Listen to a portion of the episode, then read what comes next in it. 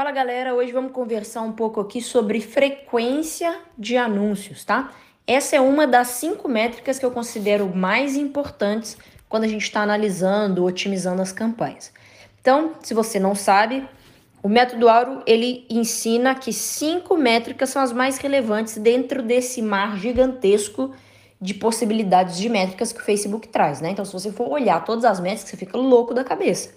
Então, a gente elege as cinco melhores. Quais são as cinco melhores, só para recapitular? A primeira e a mais indiscutível é o custo por aquisição. Quanto de fato está te custando fazer uma lead ou quanto de fato está te custando fazer uma venda. A segunda é o que a gente chama de estrela guia. Estrela guia é aquela, aquele evento que acontece antes do evento principal. Então, por exemplo, dentro desse print aí, o meu evento principal é a captura de lead, é o meu objetivo final. Meu objetivo final é ter leads. Então, ele é o meu custo por aquisição, beleza? Ótimo. Antes da pessoa virar lead, qual é o passo que ela tem que dar antes? Ela tem que entrar na minha página. Então, o custo de pessoas que entram na minha página, ou seja, aquele evento que antecede o principal, é o que eu chamo de estrela guia, tá? Então, se lead é o meu custo principal, é o que realmente importa, o que acontece antes da pessoa virar lead é a minha estrela guia, que no meu caso aqui são as pessoas que pisaram na página, tá bom? Por que, que eu chamo de estrela guia? Porque ele realmente vai te ajudar a orientar e saber o que, que você está fazendo de certo e errado. Então, por isso que eu chamo ela de estrela guia. E ela varia. Se fosse uma campanha de vendas, cujo meu custo por aquisição seria venda, minha, a minha estrela guia seria o quê? Checkout, porque antes da pessoa comprar, ela pisa no checkout. Então, estrela guia é isso. É o evento que antecede a conversão principal, tá bom? Então, das cinco métricas: o custo por aquisição, a estrela guia, o CTR, que é a razão de pessoas que clicaram sobre as pessoas que viram. E o que isso quer dizer? Quanto maior o CTR, melhor. CTRs acima de 1% tá legal, acima de 2 tá muito bom. Depois vem a frequência e por fim vem o custo por clique, tá? Ou o CPM, depende de que campanha você está rodando, ou o custo por visualização de vídeo. Mas eu quero falar aqui então da frequência hoje, tá? Eu ensino que a frequência ela deve ficar abaixo de 2. Ou seja, seu anúncio não deve ficar enchendo o saco da pessoa um milhão de vezes. Né? Então, por isso que a frequência até 2 é uma frequência saudável, que você não está insistindo demais com a mesma pessoa, porque quando você insiste muito com a mesma pessoa, ela passa a ignorar o seu anúncio. Então, a gente só aceita a frequência alta quando a gente está fazendo anúncios de remarketing. Aí sim. O anúncio de remarketing é aquele anúncio que aparece para a pessoa que já foi no seu site em algum momento. Para essas pessoas, eu posso fazer uma frequência de até 10, que é realmente ficar insistindo e correndo atrás dela. Mas uma pessoa que nem no meu site foi, eu não, eu não deixo a frequência passar de 2. Porque a pessoa nem me conhece ainda, ela não gerou nenhum tipo de conexão comigo, então não adianta ficar insistindo demais. É por isso que em campanhas de aquisição, campanhas de compra de tráfego de pessoas que não te conhecem, ou até mesmo de pessoas que te conhecem, estão lá no Instagram, mas que elas nem clicaram para ir no seu site, a gente usa no máximo uma frequência de dois, para não ficar insistindo com quem não tem interesse, somente por isso.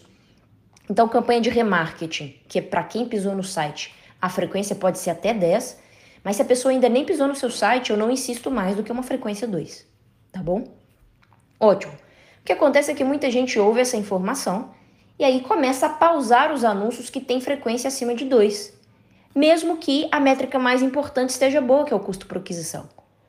Então aqui é um, é um, um reforço muito grande sobre prioridades das métricas.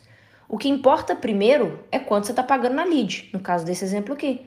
Se a minha lead está no custo que eu quero, então nesse exemplo prático e real de uma campanha que eu estou administrando agora, eu posso pagar até 3,30 o lead. Então se o anúncio tá com 2,50, mesmo que a frequência dele esteja alta, mais do que 2, esteja 3, 4, eu vou deixar ele ativo, porque o meu custo por aquisição tá bom. Então, o custo por aquisição, ele sobrepõe todas as outras métricas. É, é assim, Desculpe a expressão, mas enquanto meu custo por aquisição tá bom, foda-se as outras métricas. Agora, quando meu custo por aquisição começa a ficar alto, aí eu vou olhar estrela guia, CTR, frequência, tá? Então, é, é essa a mensagem que eu quero trazer para você. Além disso, quero trazer um reforço importante sobre a frequência, que é o que importa na frequência é a frequência do anúncio e não do conjunto de anúncios. Por isso tem dois prints aqui. O primeiro print é um print dos conjuntos de anúncios. Então, se você olhar aí, a frequência do, por exemplo, a frequência do Facebook 180 dias, ela tá 3,46, uma frequência bem alta, né? Muito acima do 2 que eu recomendo. Mas se você for nos anúncios, você vai ver que os anúncios estão com frequência de 1, estão com frequência de 1,20, 1,28. Tem um ou outro ali que está com frequência de 2,14, outro com 2,8.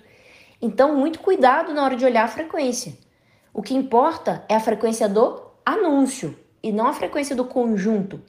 Se o mesmo anúncio está impactando a pessoa muitas vezes, com uma frequência acima de 2, é um sinal de que esse anúncio não está legal.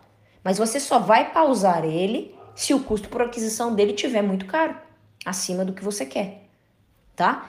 Então, a gente falou de muita coisa aqui nesse áudio, não sei se você reparou. A gente falou quais são as, as cinco métricas mais importantes.